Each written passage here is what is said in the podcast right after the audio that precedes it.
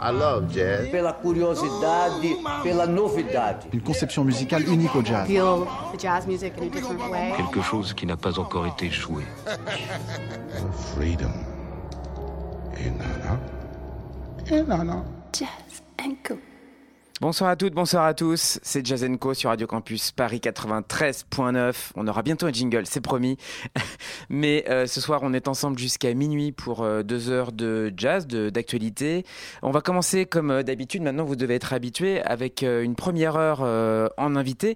On est très heureux de recevoir ce soir Louis Mastier. Bonsoir Louis. Bonsoir. Euh, pianiste euh, qui, euh, on va dire, docteur swing, puisque Louis Mastier est aussi médecin. Et on va partir avec Louis Mastier à la recherche des maîtres oubliés du jazz, des maîtres pianistes, puisque Louis Mastier est pianiste. Et effectivement, il a une double vie, il est médecin, mais aussi pianiste renommé, connaisseur incomparable du stride. On aimerait qu'évidemment que toutes les qualités de ce radiologue le et pianiste la nuit soient mieux connues du grand public. Euh, elles le furent déjà des auditeurs de feu les matins des musiciens que notre collègue Arnaud Merlin animait en conviant régulièrement ce fondu de Fats Waller et James P. Johnson pour ausculter, diagnostiquer, radiograph- radiographier tous les organes vitaux des genres originels de l'histoire du jazz. Euh, et puis c'est à l'écoute de ces émissions qu'on a eu euh, envie d'inviter Louis Mastier afin d'élargir le champ de nos connaissances. Euh, car tout connaisseur du stride, qu'il joue régulièrement en Europe comme aux États-Unis, où son savoir et sa dextérité font autorité, Louis Mastier est intarissable sur l'histoire du piano jazz. Une histoire qui dépasse largement le cadre d'un seul répertoire ou d'un seul style. En effet, c'est que de Willie the Lion Smith à Brad Meldo, en passant par Oscar Peterson ou Teddy Wilson, sans oublier Bud Powell et Bill Evans, euh, l'histoire du piano dans le jazz est une longue épopée au cours de laquelle il est plus souvent question de continuité, d'héritage que de fracture véritable. Venue de la musique classique, la notion de maître a contribué à imposer de fortes zones d'influence. Kev Jarrett ou Herbie Hancock continuent de marquer de leur empreinte des générations de pianistes au risque de masquer des périmètres plus confidentiels et donc difficiles à rendre audibles à un public plus large. Jazz Co avait envie de vous accompagner vers ces contrées bien gardées en vous rappelant quelques noms un peu oubliés de cette grande histoire. Louis Mastier est donc euh, ce soir pour nous notre guide euh, et il va nous parler de trois pianistes chéris, étudiés avec passion et même parfois rencontrés, Mel Powell, Dick Hyman et Dave McKenna.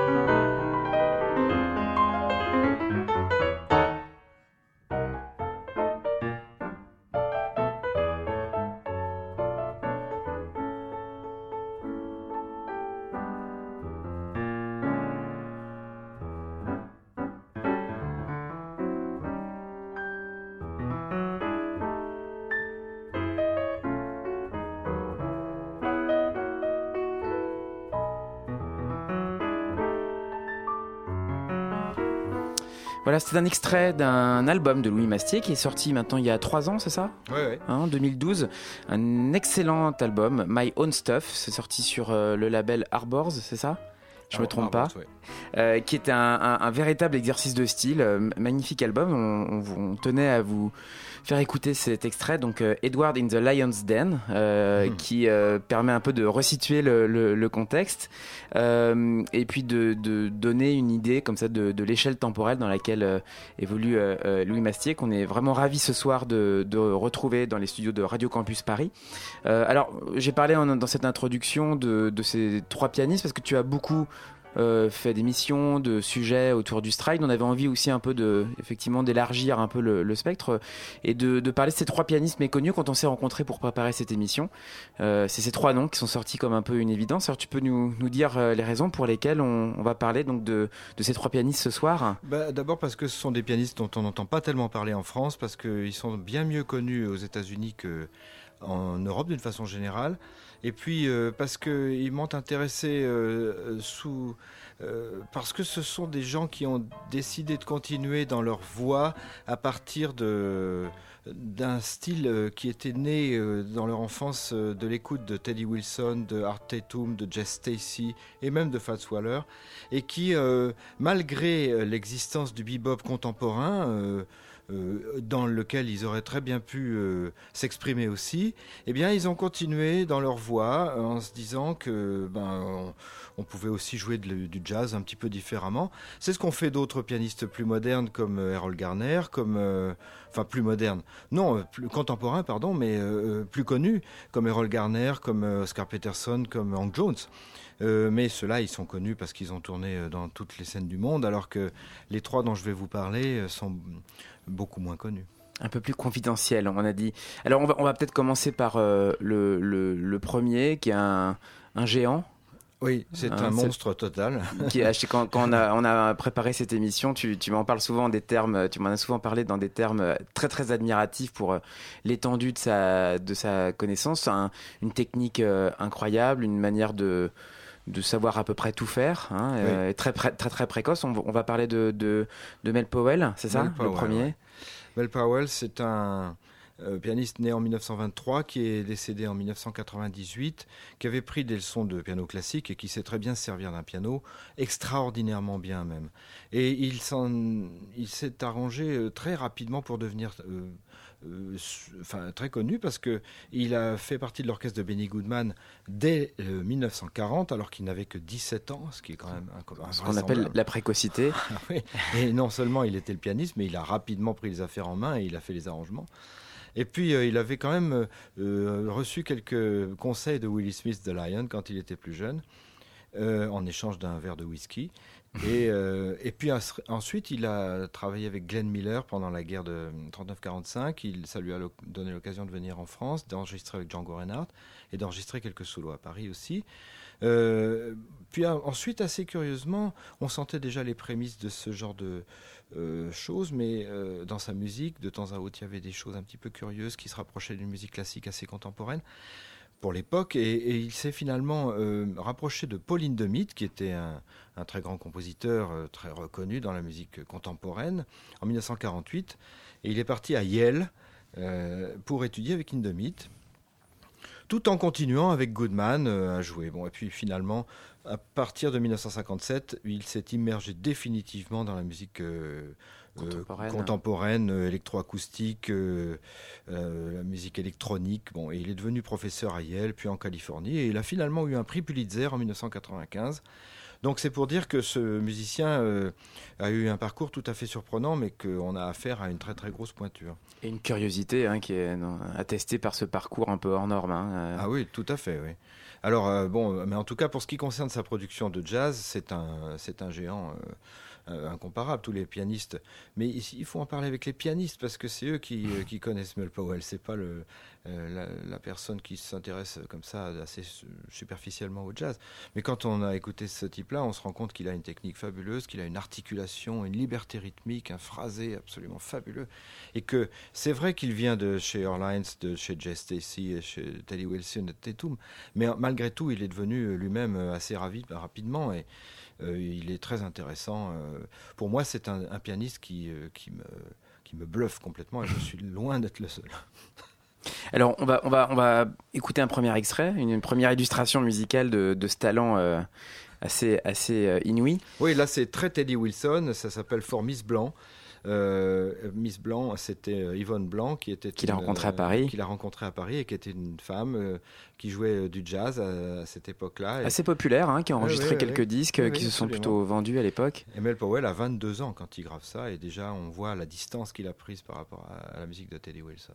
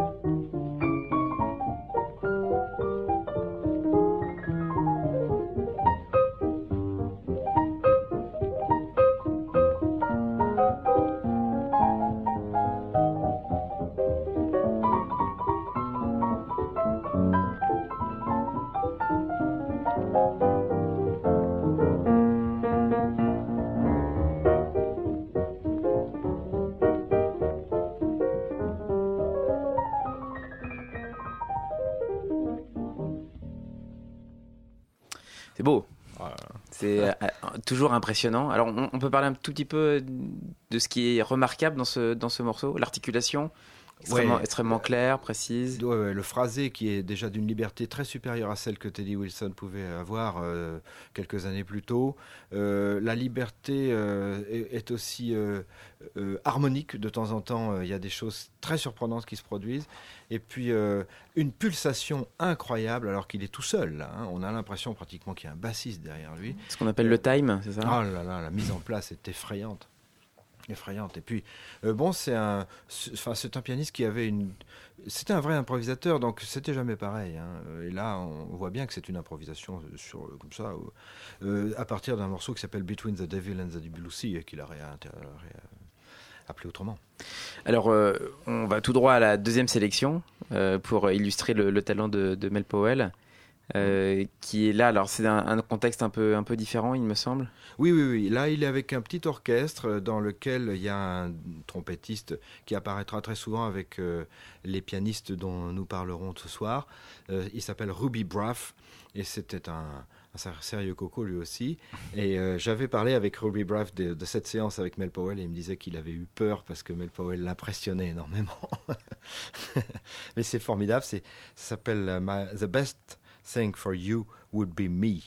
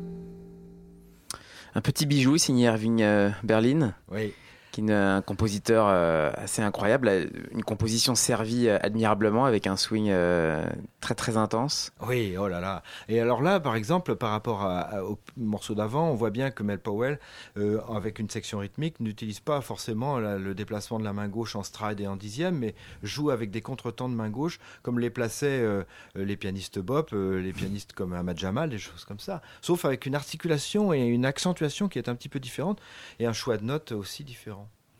Est-ce qu'on peut parler de, de, cette musique aussi comme une anticipation? On a, Tu parles de Ahmad Jamal, hein, de, de, jazz de chambre ou quelque chose comme ça. Est-ce qu'il y a un peu dans cet esprit un peu chambriste, un peu intime, ce swing très, très intériorisé Il, a, il a été très intéressé par le jazz de chambre, euh, d'autant qu'il s'est ensuite euh, dirigé vers la musique classique. Et euh, il, il, aimait beaucoup euh, arrangé d'une façon extrêmement précise, parfois avec une instrumentation curieuse. Hein. De temps en temps, dans les disques de Matt Powell, il y a un basson, il y a un hautbois, il y a un corps anglais, euh, et tout est super écrit, euh, très très précis. C'est un peu le, le, piano, le pianiste c'est un peu un chef d'orchestre, hein. son instrument c'est un peu aussi une, une table d'harmonie qui lui, qui lui permet ça. Et, euh, Mel Powell a cette qualité, hein, on l'a vu dans les, dans les, on en a parlé dans les orchestres de, Benny Goodman, euh, il avait euh, cette, cette faculté.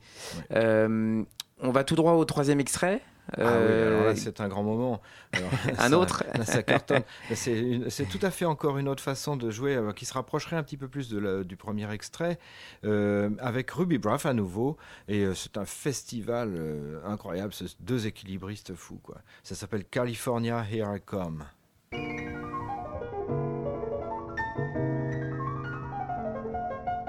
you.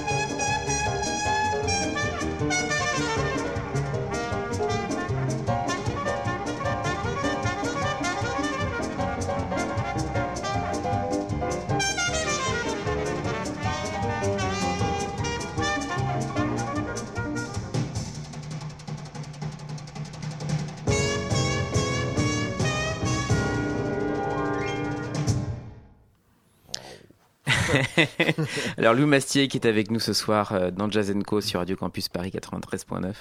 A toujours cet enthousiasme hein, quand on écoute les morceaux, c'est très très frappant et on, on sent que le, le musicien vit aussi la- cette musique et c'est cette sélection qui nous propose ce soir pour euh, découvrir ces pianistes un peu sous-estimés. On écoutait Mel Powell euh, dans une euh, formation un peu particulière hein, qui est donc avec Ruby Brave toujours Oui, et puis un batteur. et un Ils batteur. étaient en Il- trio, mais il n'y avait pas de bassiste. ce qui est un peu trompeur à l'écoute, hein. on a toujours l'impression que cette lui, euh, c'est assez, Ah assez ouais. dingue. C'est effrayant de voir euh, la- la- l'aisance avec laquelle Mel Powell et Ruby Braff euh, arrivent à s'exprimer euh, en phrasant, en inventant des choses à un tempo pareil. C'est effrayant. Avec une période technique qui, qui est toujours musicale, hein. c'est ça Oui, qui oui. est, c'est ça qui est assez, assez remarquable. Il n'y a pas de- d'effet pour l'effet. euh. On est là vraiment pour, euh, pour servir la, la composition. Ouais. Euh, tu, tu évoquais tout à l'heure les, les, les tentatives électroniques de, de Mel Powell. On, on les conseille ou pas à nos auditeurs? Ah, ceux qui aiment la musique contemporaine, oui. Pas tous. Il faut pour un public averti? Euh, Peut-être un peu, oui. Alors, on, on va euh, parler maintenant de ton deuxième choix. C'était Dave McKenna, euh, pianiste. euh, alors, peut-être euh, lui aussi un, un peu méconnu aujourd'hui, mais euh, qui jouait aux États-Unis en revanche d'une réputation tout à fait solide. Ah oui, très grande réputation. Peut-être beaucoup plus qu'en Europe. Oui, oui, Dave McKenna n'a d'ailleurs pas traversé l'Atlantique très souvent. je ne sais même pas s'il l'a jamais fait. Ah, ce serait à vérifier. Il faudrait qu'on vérifie. voir, ouais. Un petit rappel biographique. pianiste qui s'est surtout assumé en solo. Oui, hein, enfin, qui- Euh, pas au début. C'est un pianiste qui est né en 1930, mort en 2008, euh, qui avait pris des cours classiques aussi pour euh, savoir manipuler un piano correctement. Et puis, assez rapidement, euh, en 49, il est engagé dans le grand orchestre de Charlie Ventura, puis euh, celui de Woody Herman en Herman, 50, 51. Donc euh, là aussi, à 20 ans, le mec n'a pas perdu de temps dans des très très grosses euh, usines. Et puis euh, peu à peu, ça l'intéresse de moins en moins. Et euh, il, il fait l'armée en Corée, d'ailleurs comme cuisinier, pas du tout comme pianiste. Et puis ensuite, il joue avec une kyrielle de grands musiciens, Al Cohn, Zoot Sims, Stan Getz, Bobby Hackett, etc., etc. Et puis de plus en plus, en réalité, il se, il repart, il se referme d'une certaine façon, mais est-ce qu'on peut vraiment dire ça vers le solo? Et euh, les toutes petites, euh, les toutes petites structures.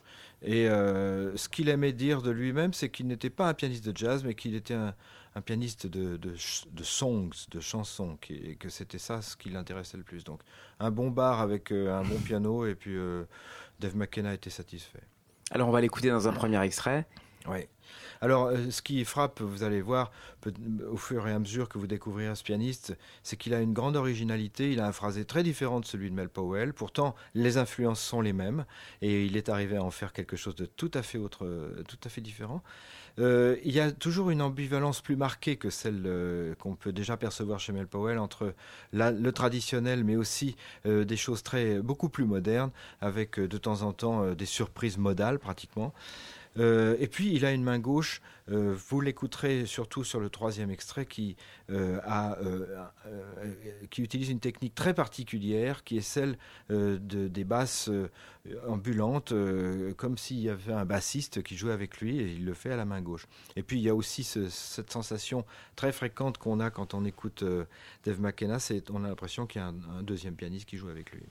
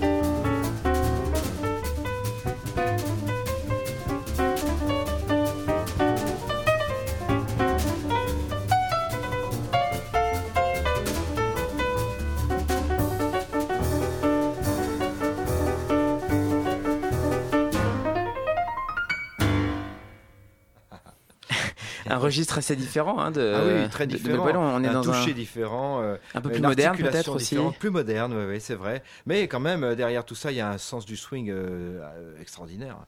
Oui. Et puis, euh, oui, c'est un pianiste qui joue beaucoup, beaucoup de piano. Quoi. Il- il- même s'il est en trio, là, il joue quand même beaucoup avec la main gauche. Enfin bon, c'est son style. Qu'est-ce que euh, Dave McKenna il a fait une il a une école de, de, de pianiste euh, à côté Bah, de lui Est-ce que c'est c'est quelqu'un qui a qui a influencé d'autres pianistes qui se revendiquent de lui euh, On disait qu'il avait une certaine réputation aux États-Unis. Oui, il a une grosse réputation, euh, mais euh, il y a différents aspects dans l'art de, dans l'art de Dave McKenna. Quand il joue des choses un petit peu rapides comme ça, euh, il y a beaucoup de pianistes qui se sont euh, inspirés de lui pour euh, utiliser leur main gauche, hein, euh, comme je l'ai expliqué tout à l'heure avec euh, les, basses. euh. Mais bon, là, comme il joue avec un bassiste, on, l'entendra plus tard. Mais euh, sinon, quand euh, il joue euh, euh, en solo vrai et euh, Mhm. plutôt des standards et des ballades, alors là, euh, il y a aussi pas mal de pianistes qui se sont inspirés de la façon d'harmoniser et de, tra- de traiter la mélodie avec la partie haute de la main droite, alors qu'il fait des accompagnements euh, groupés avec la main gauche et les, et les deux premiers doigts de la main droite. D'accord. C'est euh, une technique Donc, particulière. donc vraiment deux, deux mains complètement, euh, Complètement différentes, complètement indépendantes. hein, c'est complètement est- le sentiment de troisième main euh, dont je vous parlais tout à Mhm, l'heure, mhm, comme s'il y avait un mec qui jouait qui au milieu en plus. Bon, alors un autre extrait, un autre extrait de Un autre extrait, parce que ça ah, donne dans un envie tout ça d'aller un peu plus loin. Un, plus, un peu plus lent, ouais, un deuxième extrait.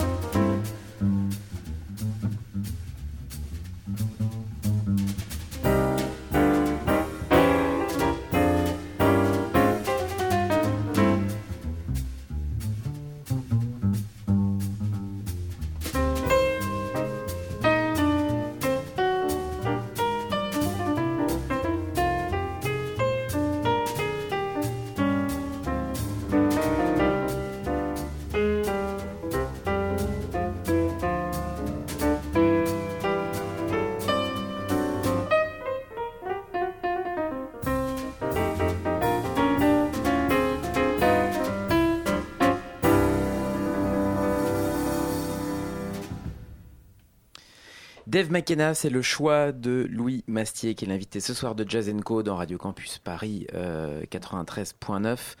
Euh, on écoutait donc ce pianiste. euh, allez, qui va, qui s'est quand même attaché un peu toute sa vie à, à déterrer comme ça des, des standards peu connus. Allez, Ah oui, il c'est- aimait beaucoup. une grande passion, ça. hein, dans- Il aimait dans beaucoup et grâce à lui, euh, il y a beaucoup de gens qui ont appris euh, par le disque des morceaux qu'ils n'avaient jamais entendus ailleurs. Et quand- alors justement, est-ce que, est-ce que euh, ces pianistes-là, ils ont aussi euh, une manière de, de, de jouer les standards complètement différente que les standards qu'on connaît par d'autres euh, musiciens qui sont peut-être plus habitués à jouer des compositions personnelles ou euh, est-ce que ça, c'est, une école le standard ou euh, De toute façon, ça devrait être une école, parce qu'il n'y a pas meilleure école que d'essayer de, de jouer des standards. Moi, je pense que on ne peut arriver à jouer bien un standard que quand on l'a joué peut-être une centaine ou 500 fois, parce qu'on l'a cherché, travaillé, retravaillé, et repris dans toutes les tonalités, euh, dans tous les sens. Le standard, c'est une mine absolument inépuisable. Mine. Et, comment on l'explique ça? Parce qu'un standard, finalement, au départ, c'est une chanson, aussi simple que- qu'une chanson puisse être. Ouais. Et, Et, si ce sont des, sta- des standards, c'est parce que c'était des bonnes chansons déjà.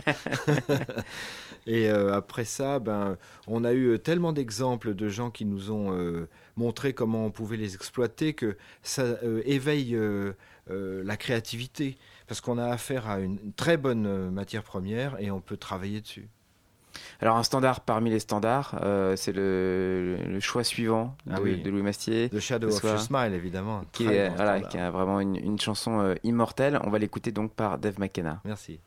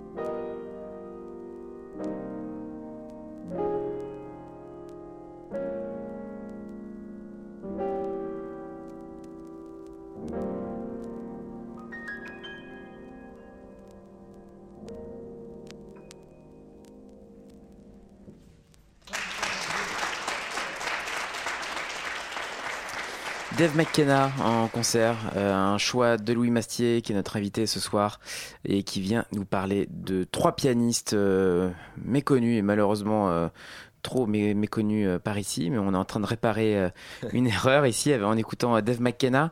Là, on, en- on entendait tout, euh, donc on parlait juste avant de, lancer ce morceau de La science du standard, mais aussi de cette manière de, se le réapproprier comme ça en changeant les tonalités, en allant d'un bout à l'autre de de, de, de toutes les capacités, de toutes les, les facultés offertes par ce, par ce, par ce standard. Euh, il, a cette, euh, il a cette oreille extrêmement sensible, hein, Dave McKenna. On voit, il, il est capable Oui. de naviguer comme ça d'un bout à l'autre de la. Oui, oui, et en plus de ça, c'est un vrai improvisateur, donc il fait jamais deux fois la même chose. Euh, et euh, il a une, une connaissance et une facilité au piano qui sont euh, incroyables. Donc il peut changer de tonalité sans aucune difficulté. Euh, il peut changer de métrique, il peut changer tout, tout ça, ça ne lui fait pas peur. C'est. Est-ce que tu l'as rencontré, Dave McKenna? Non, malheureusement, j'aurais dû le rencontrer et il est décédé euh, euh, juste avant. Donc, Ah, pas de peau.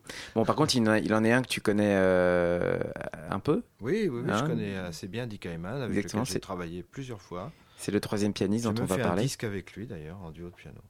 Et c'est un, un homme charmant. Et il est toujours vivant, Dieu merci. Il a 88 ans et Il fait très, très actif. Très actif, mais d'ailleurs, je, je le disais à Louis en préparant cette émission, je reçois ce matin dans ma boîte aux lettres le New York City Records, une, une- un journal de jazz euh, lié à la ville de, de New York. Et en couverture, c'est Dick Hyman, en Oui. smoking blanc et, et nœud papillon. Ouais, ouais. c'est un, un petit message à, l'émission de ce soir. Oui. Euh, donc, troisième personnalité choisie pour euh, illustrer ces, ces- ces pianistes euh, au style certain et affirmé. On peut le définir comment, Dick Hyman Comme un, Bah, aussi comme un... difficile à définir puisqu'il est capable de faire à peu près tout ce qu'on peut imaginer sur un piano. Euh, les anecdotes abondent. Bon, une fois, il était en train de- d'enregistrer un disque avec euh, mon ami Bernd Lotsky, euh, qui était relatif à la transformation de, trucs classiques euh, en jazz. Et alors, Dick Hyman, Bernd le voit très pensif. Il lui dit, mais qu'est-ce qui t'arrive? Il dit, je ne sais pas si je vais improviser à la façon de Chopin ou à la façon de Rachmaninov. Dès qu'il Ouais. sait tout faire. Ouais. C'est fou. Donc un spectre in- infini, euh, mais c'est- qu'on lui a souvent reproché d'ailleurs. Bah, c'est un peu le revers de la médaille, Ouais, c'est-à-dire que il est capable de tout faire et les gens se sont dit bah, c'est un pianiste euh, entre guillemets caméléon, c'est une étiquette qui lui a collé euh, un peu trop à la peau à mon avis et qui l'énerve un peu d'ailleurs. C'est vrai que des gens qui sont capables de jouer euh, euh, le style de, de Scott Joplin ou de Jelly Roll Morton euh, très bien, mais aussi le stride, Tatum, euh, Teddy Wilson, euh, euh, George Shearing, le bebop, euh, euh, Bill Evans, euh, bon, enfin c'est c'est c'est pas humain, quoi, c'est pas possible, on peut pas, on a des difficultés à comprendre ça. hein. Est-ce que le mot de- d'archéologue lui conviendrait mieux, Oui, dans le sens où ça l'a beaucoup intéressé, où il euh, est très respectueux de la musique euh, de jazz du début euh, et qu'il l'a fait euh, connaître euh, et avec énormément de passion. Mais je ne pense pas que ça soit qu'un archéologue, c'est avant tout un, un exceptionnel artiste qui est capable de faire euh, beaucoup de choses très intéressantes en dehors de, de l'archéologie. Euh, On va écouter un premier morceau. Alors je crois que c'est un vinyle, mais on a un petit peu de mal à le caler. Euh, alors c'est un, un, un- Art Tatum, c'est une influence. euh, Une influence revendiquée prépondérante. Ah oui, oui, prépondérante. Dans, dans quoi? Dans, le, dans la virtuosité? Dans, dans la conception des morceaux. D'accord. Mm. Euh, on me fait signe qu'il y a un petit souci avec le. Non, il passe pas, c'est ça? Bon, alors on va passer le, le, morceau suivant. Voilà. Tant pis pour A Child is Born. Bon, alors, on va quand même en parler. A Child is Born, c'était, c'était euh, donc une version. euh, Child is Born, c'était un, un disque, un LP qu'a fait Hyman euh, il y a euh, une quarantaine d'années, euh, qui euh, était dé- dédié à ce morceau et euh, qui est un morceau de Thad Jones. Et euh, il, avait, euh, il avait fait des arrangements à la manière d'une dizaine de pianistes ou une quinzaine de pianistes sur ce, euh, ce morceau-là, dont un arrangement incroyable à la façon d'Art Tatum, mais il y avait aussi à la façon de Scott Joplin, de Jelly Roll Morton, de James P. Johnson, de Orlines, de Fats Waller, de George Shearing, de, même de Bill Evans. enfin bon, c'était un, un disque tour de force qui a, qui a été extraordinairement influent, euh, mais qui a aussi malheureusement euh, consolidé la réputation de pianiste caméléon. Alors, euh, Dick Hyman, c'est aussi un fervent euh, admirateur des grands orchestres. Oui, On bien on sûr. peut- on peut- on peut dire ça, hein, de, bien la, sûr. la- la- la grande époque euh, des années 30, 40, euh, Mhm. des, des big bands. Euh, C'est un arrangeur de toute première qualité, Dick Hyman, parce qu'il a beaucoup travaillé dans les studios. Donc il a appris à arranger pour euh, n'importe quel contexte. Et s'il fallait faire euh, un- une musique de film avec du classique, du rap, n'importe quoi, il pouvait le faire. Il a un métier mon- monstrueux. Mhm, mhm. Et notamment, il sait très bien euh, quelles sont les techniques d'arrangement des orchestres des années 20, 30 et 40, bien sûr. Bon, et ça, c'est, j'imagine que c'est une matière euh, sans fin hein, qu'on peut, qu'on peut euh, utiliser dans tous les, dans tous les contextes. euh. Bah, ça s'entend dans sa façon de jouer du piano. Les arrangeurs sont des gens qui, sont, euh, qui conçoivent les choses d'une façon assez large. Donc ils entendent des voix partout et ensuite de quoi ils savent les faire ressortir. Donc si les arrangeurs sont de très grands pianistes, eh ben, ça peut devenir effrayant. Alors, on va écouter euh, une petite illustration de, de ce talent effrayant, justement, chez Dick Hyman. On écoute, puis on en parle juste après? Ouais.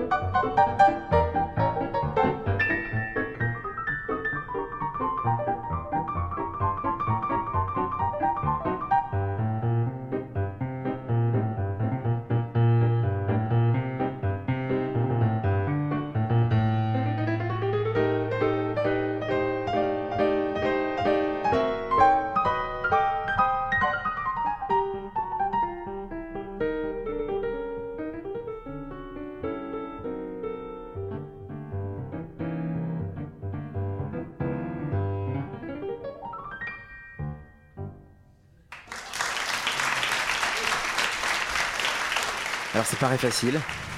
C'est même assez, c'est même assez euh, euh, plaisant. Il y a une sorte de fantaisie, voire d'humour. hein. On, on aime la surprise dans, dans, dans Ouais. ce genre de, de registre. Oui. Et en fait, c'est très très très compliqué. Hein. Oui, oui, euh, effectivement, cette apparente facilité euh, euh, est assez décourageante pour les pianistes. En fait. Ce qui demande des heures et des heures de travail pour arriver ce- à cette aisance. Oui, oui, oui, bien sûr. euh, c'est un type qui aime travailler, Dick. De toute façon, euh, moi, je suis allé chez lui. euh, je- il travaille hein, tous les jours. Il travaille Mhm. son piano. Il est très consciencieux.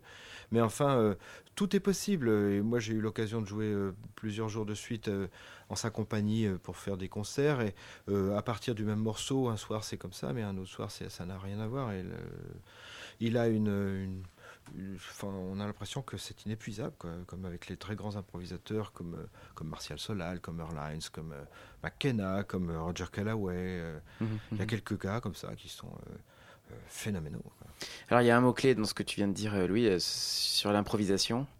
Qu'est-ce que- qu'est- justement, dans, comment on, on- on se ménage cette part de, de- de liberté? Parce que j'imagine que tout le monde ne, ne- ne joue pas, n'improvise pas de la même manière. Euh, la part d'improvisation dans la musique jouée varie d'un pianiste à l'autre. Euh, Dick Hyman improvise beaucoup, hein, tu le disais. oui, oui. Ce qu'on vient d'écouter, c'est une improvisation, hein, c'est certain. Donc ça, ça c'est certain. C'est Ah, quelque chose qui n'a pas été. euh, euh, Non, il y a peut-être quelques séquences qui ont qui été préparées. un peu préparées, mais euh, la plus grande partie c'est improvisé. D'ailleurs, de temps en temps, on voit qu'il y a quelques toutes petites incertitudes, euh, et puis il repart sur d'autres idées, il se passe des choses surprenantes qu'il avait certainement pas euh, imaginé de, de jouer au départ. Les plus grands improvisateurs pour toi, c'est euh, dans l'histoire du, du- du piano. Du piano jazz ouais. Euh, Tatum Tatum, oui. Euh, Ouais. Tatum, s'il était laissé à lui-même et s'il ne devait pas faire un disque, parce que sinon il rejouait euh, des choses un petit peu préparées. Euh, mais sinon, euh, on a eu la chance de pouvoir découvrir des enregistrements euh, live euh, chez des gens comme ça. Et là, c'est effrayant. Effectivement, euh, à nouveau, euh, Tatum explore des contrées euh, euh, inconnues, euh, à son époque en tout cas. Euh, Bud Powell aussi, c'est Mm. très très curieux. Euh, Roger Callaway est un grand improvisateur. Marcel Solal est aussi euh, euh, inépuisable et euh, une source euh, euh, incroyable, euh, puisant à différentes, euh, dans différents registres. James P. Johnson était un très grand improvisateur aussi dans le- les anciens temps. Jelly Roll Morton aussi, c'est très surprenant. Non, il y a très, euh, très souvent euh, les, les pianistes compositeurs sont des grands improvisateurs. Alors on va retrouver euh, Dick Hyman dans, une autre, euh, dans un autre exercice, non moins euh, réussi.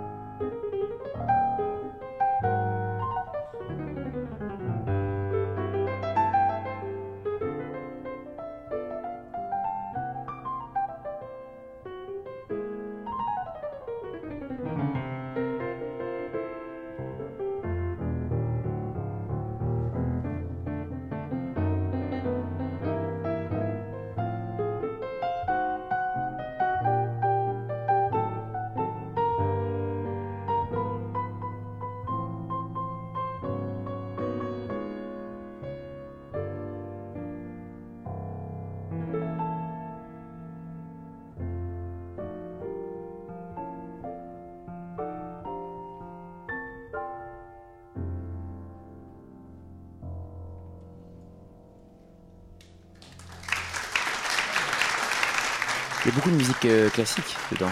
hein. on, Oui. sent. euh, Bah, Dick, il a appris à jouer du piano classique hein, et euh, il a toujours euh, euh, aimé euh, toute la musique romantique, euh, puis la musique impressionniste aussi française et tout ça.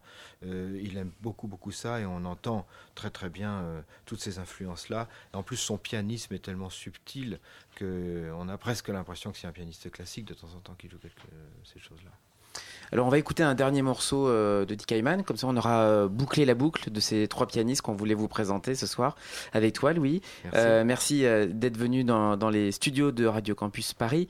On va rappeler que tu te produis régulièrement à Paris. Euh, je crois Ouais. que la prochaine date c'est le 21 décembre pour toi euh, au petit journal Montparnasse. Non, Non, Saint-Michel. Saint-Michel, ouais. Hein, c'est ça? Avec Alexis Lograda, un jeune violoniste qui est formidable.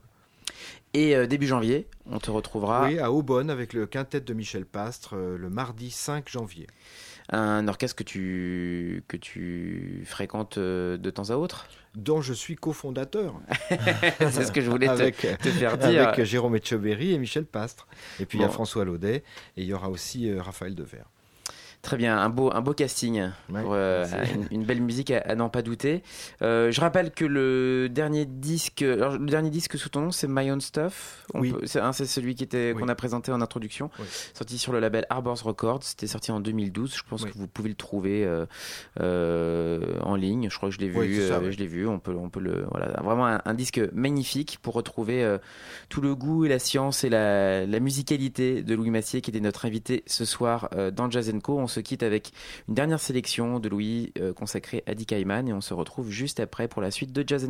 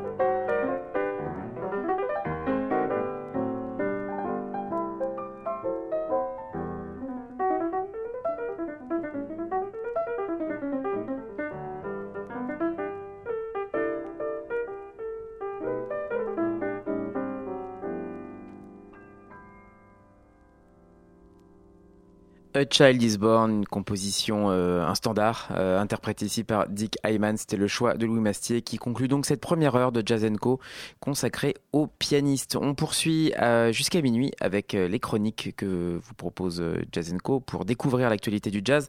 Un extrait du dernier album d'Hugo Lippi qui s'exprime ici sur ce disque en trio, quoique Alain Jean-Marie, le pianiste, encore un, euh, vient régulièrement euh, pointer le bout de son nez sur euh, l'ensemble de cet album. Le trio du Golipi, c'est Sylvain Romano à la contrebasse et Mourad Benemou à la batterie. L'album s'intitule Up Through the Years. C'est enregistré pour le label Black and Blue. On va écouter une composition personnelle du Golipi, le guitariste, donc qu'on est heureux de retrouver. Alors c'est un, un, registre assez classique, hein, là encore euh, qui sonne, qui sonne très bien. C'est bien enregistré, c'est bien pensé, avec un très très beau euh, répertoire, des standards euh, judicieusement choisis, qui sortent un peu des, sentiers battus. Quelques compositions personnelles comme ce donc comme ce Cowboy d'Hugo Lippi et en trio, mais ajouté ici d'Alain Jean-Marie au piano.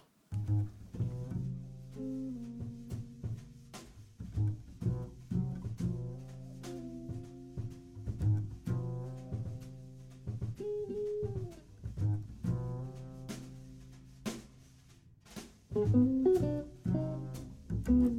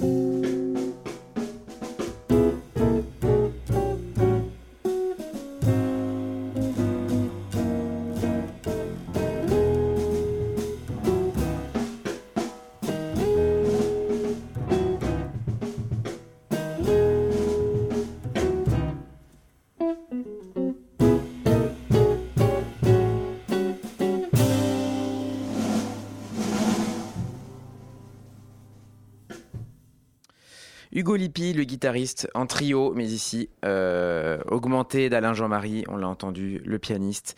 Le trio d'Hugo Lippi, le guitariste, c'est donc Sylvain Romano à la contrebasse et Mourad Benemou euh, à la batterie. C'est extrait de l'album Up Through the Years, sorti sur le label Black and Blue. Euh, nouvel album de Frédéric Boré, le saxophone euh, ténor, qui, euh, qui donc s'exprime ici sur le, via le label Fresh Sound New Talent et qui livre un album intitulé Wink, élégamment entouré de Michael Felberbaum à la guitare, Leonardo Montana au piano, Yoni Zelnik à la contrebasse et Fred Pasqua à la batterie, un groupe euh, plutôt euh, talentueux qu'on voit s'exprimer un peu partout euh, dans des contextes divers et variés. Un, album composé de standards exclusivement, avec des standards, alors là pour le coup qui jouent plutôt la carte du, connu et du bien identifié, du George Gershwin, évidemment du Cole, du Cole Porter, Miles Davis, Bill Evans qui ferme ce disque de manière tout à fait symbolique. On entend aussi Gilda Boclet, je l'ai oublié sur le, sur le premier titre. Frédéric Boré tous les morceaux de ce euh, Wink. Euh, on va écouter une belle version de You Don't Know What Love Is, le standard de Gene DePaul. Euh, C'est donc extrait de ce nouvel album.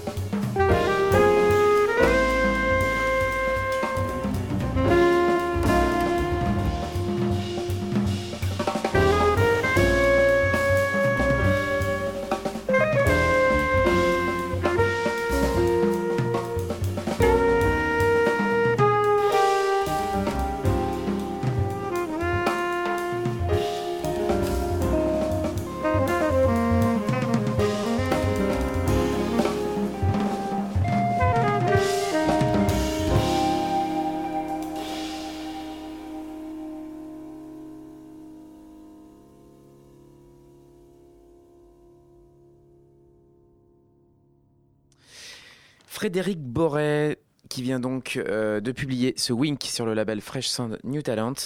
Euh, on écoutait You Don't Know What Love Is, le thème de Jane de Paul.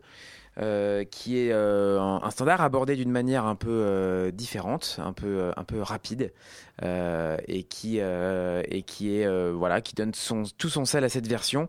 Euh, J'aime beaucoup Leonardo Montana, euh, le pianiste, hein, qui, qui brille ici, euh, soutenu par une belle section rythmique. Euh, Yoni Zelnik à la contrebasse, Fred Pasqua à la batterie, et puis euh, le guitariste Michael Felberbaum, euh, qui vient également de sortir un album sur le label Fresh Sound New Talent. Décidément, Jordi Pujol est à l'affût un peu de tous les côtés. Euh, on vous en parlera euh, prochainement. En tout cas, un bel, euh, un bel effort de ce saxophoniste qui, euh, bah, qui donne toujours de, belles promesses à, son talent jamais démenti. On va maintenant évoluer vers euh, des eaux un peu plus atmosphériques avec le trio de Nicolas Parent intitulé euh, l'album s'intitule Tori. Il nous avait beaucoup impressionné il y a trois ans avec un premier album très mûr avec un gros souci de, production et de, composition. On lorgne clairement vers les productions du label ECM. Euh, on est dans le paysage sonore, un peu froid, un peu aérien, euh, très zen, avec euh, une belle conception du silence et de la respiration. On va écouter le titre qui donne le nom à cet album, Tori, ça veut dire oiseau en japonais.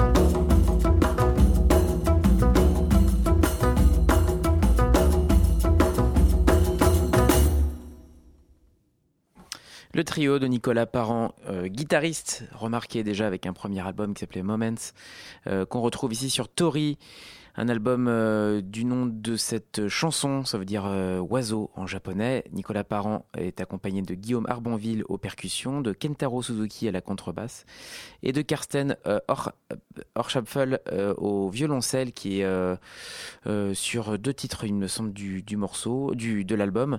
Un album très réussi qui, voilà, qui respire vraiment.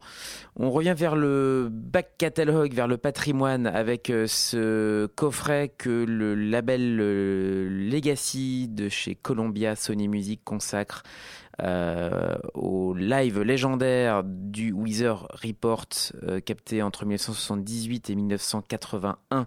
C'est édité par Peter Erskine qui est le, batteur hein, du, du Report. Euh, Weezer Report, Joey Zawinul, Wayne Shorter, Jaco Pastorius et Peter Erskine. Le batteur donc euh, a rassemblé et édité ces extraits, ces, captations live du légendaire euh, quartet qui devient euh, quintet sur une certaine partie du, coffret. 4 CD, 28 morceaux, tous complètement inédits. Certains ont servi d'édit à un album aussi important que le Black Market. Alors on peut ne pas aimer tout à fait le registre, la, la, manière de sonner du Weezer Report. hein. Il a inventé le jazz funk avec ce son si particulier. On ne peut euh, pas dénier l'importance de ce quartet euh, où Wayne Shorter, Joseph Vinoul, euh, Joko Pastorius évidemment jouent euh, à peu près le meilleur de leur de leur art et je pense en particulier moi j'aime beaucoup beaucoup les parties de Wayne Shorter sur ce sur cette période en plus 1978-1981 on peut dire que c'était à peu près l'apogée du Weezer Report une page euh, est en train de se tourner, malheureusement, puisque Jaco Pastorius euh, ne sera plus de ce monde dans, peu de temps après euh, ces enregistrements. Euh, mais euh, il subsiste ce euh, coffret en 4 CD. Je vous propose d'écouter Night Passage, enregistré en 1980. C'est dans sa version un peu étendue, euh, le quintet, avec Robert Thomas Jr., qui se joint donc au quartet bien connu. Euh, on va en écouter un mor- un extrait, hein, c'était un morceau assez long. La musique se met, euh, prend du temps et se met en place, mais on, espère vous donner un aperçu de ce luxurieux coffret dans un très beau gabarit, un digipack euh, de format carré, à peu près inrangeable dans n'importe quelle discothèque, mais qui permet de, pouvoir euh, profiter comme ça d'une d'un- d'une belle prise en main, d'un beau coffret, d'un beau livret. Et, les notes de livret de Peter Erskine sont vraiment extraordinaires, avec un talent incroyable pour raconter une histoire, une période, des souvenirs, un moment vécu. C'est très très intéressant.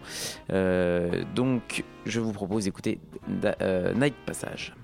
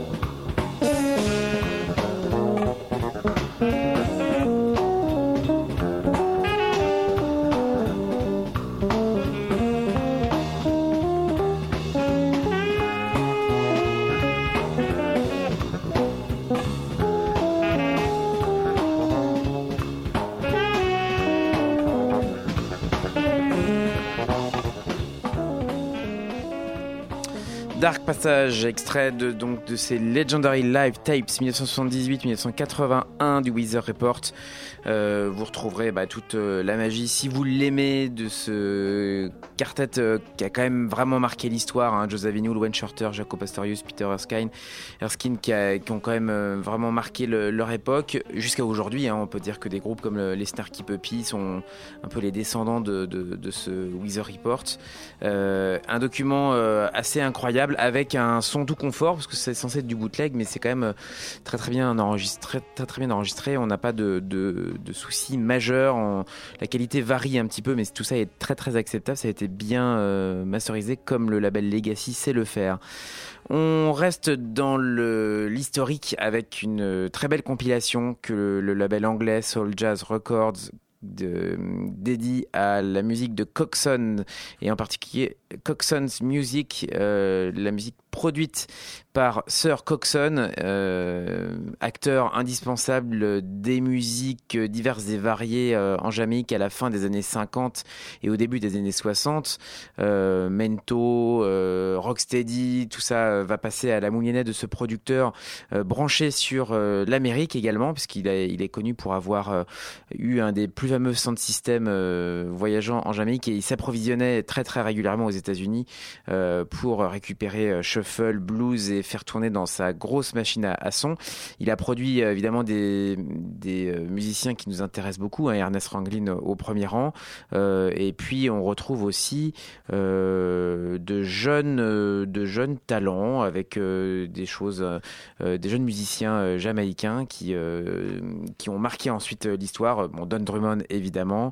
Et puis je cherche son nom. Je vais leur finir par le retrouver mais bon voilà un document assez incroyable Coxon Music euh, deviendra par la suite Studio One mais c'est une autre histoire la partie que documente cette compilation c'est évidemment tout ce qu'a produit Coxon avant Studio One et on est dans, des, choses assez extraordinaires. Trois CD copieusement garnis, toujours euh, excellemment euh, masterisés, remasterisés. Je vous propose d'écouter le Workshop Musicians euh, dans une composition assez connue, le Bernie's Tunes, enregistré en 1962, qui euh, reprend bah, cette composition euh, célèbre de Bernie Miller, euh, qui avait été enregistrée en 1952 et qui était reprise par le Chuck Baker et le Jerry Mulligan Quartet. Ici, c'est une version passée à la moulinette jamaïcaine qu'on écoute donc le Bernie's Tune par le Workshop Musicians.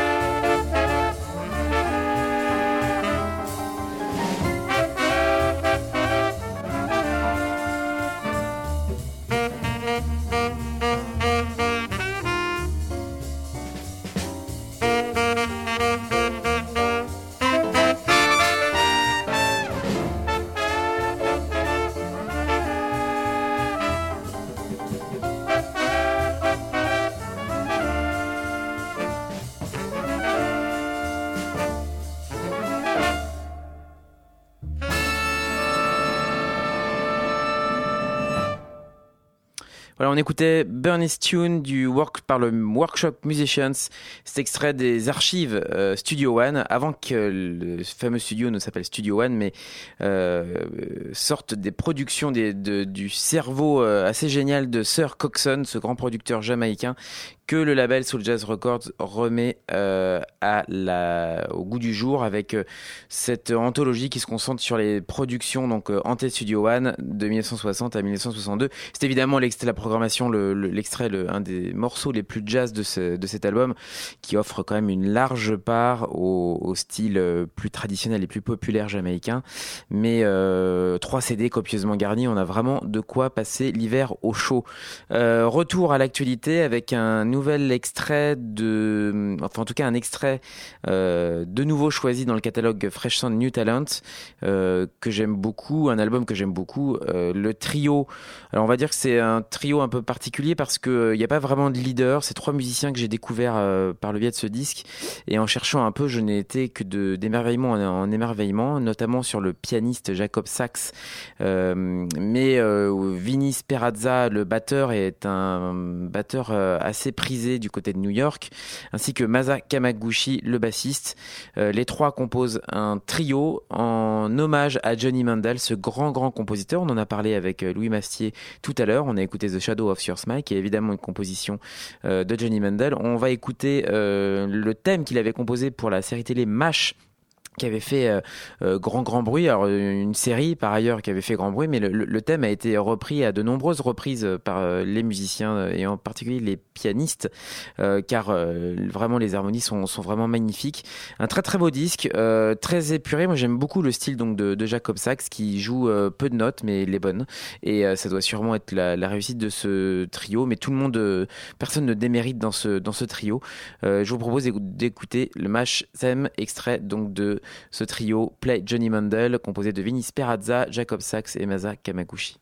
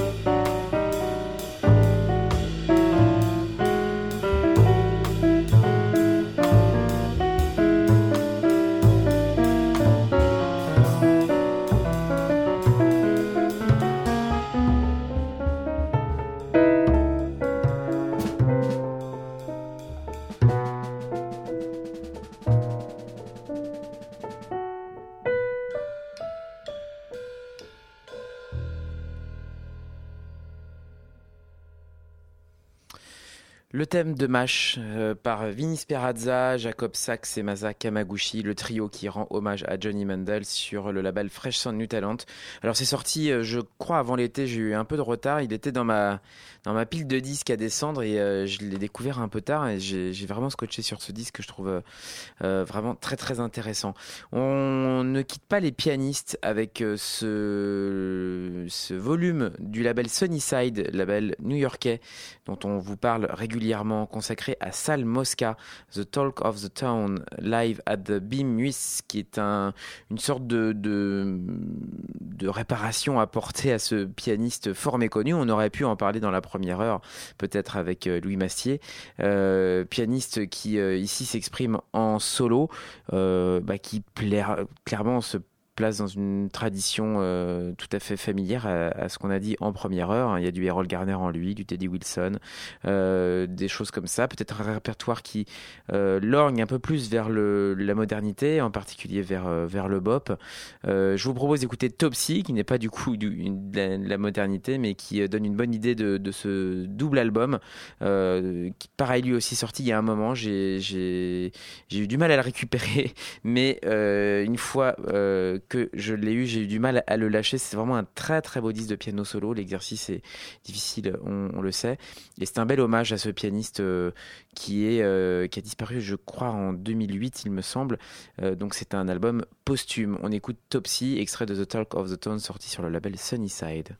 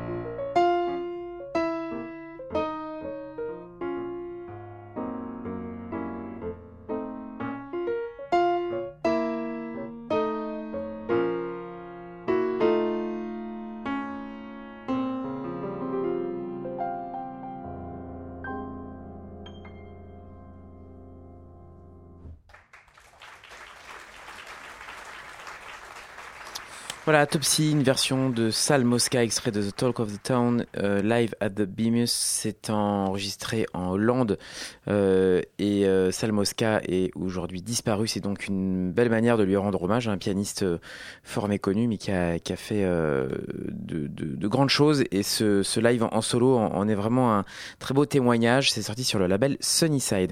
Je vous propose de changer un petit peu d'environnement. On quitte le piano solo pour retrouver l'univers du big band qu'on a effleuré euh, tout à l'heure en première euh, partie d'émission avec un très très beau volume consacré au big band de Count Basie 1957-1962 live in Paris. C'est la collection des grands concerts parisiens euh, initiés par Frémo et associés. Alors un casting assez extraordinaire. L'orchestre de Count Basie vient d'enregistrer Atomic Basie sur le label Roulette. Euh, on retrouve un peu la, la, la verdeur des grandes années du, du swing et du big band à la- dans cette fin d'année 50 où les conditions économiques sont de nouveau réunies pour les grands ensembles. Euh, et l'orchestre déboule en France et en Europe et joue à l'Olympia ainsi qu'au Palais de Chaillot. Euh, c'est ici enregistré en 1957, en novembre 1957. Et l'orchestre est tout simplement brillant. Ça, circule, ça brûle, ça respire. C'est assez incroyable. On, une prise, très belle prise de son aussi au cœur de l'orchestre où on entend enfin euh, la respiration de ces sections rythmiques complètement mythiques. Freddie Green à la guitare, Eddie Jones à la basse et Sonny Payne à la batterie avec euh, une, euh, des pupitres absolument pléthoriques dont, le, dont Frank West, euh, Frank Foster, Eddie Locke, Joe Davis au soufflant. Je vous propose d'écouter The Kid from Red Bank, une composition de Lefty qui a fait les grandes heures de l'orchestre de Count et c'est absolument brillant. All right, now we'd like to do another one of Neil Hefty's original things. We call this one The Kid from Red Bank,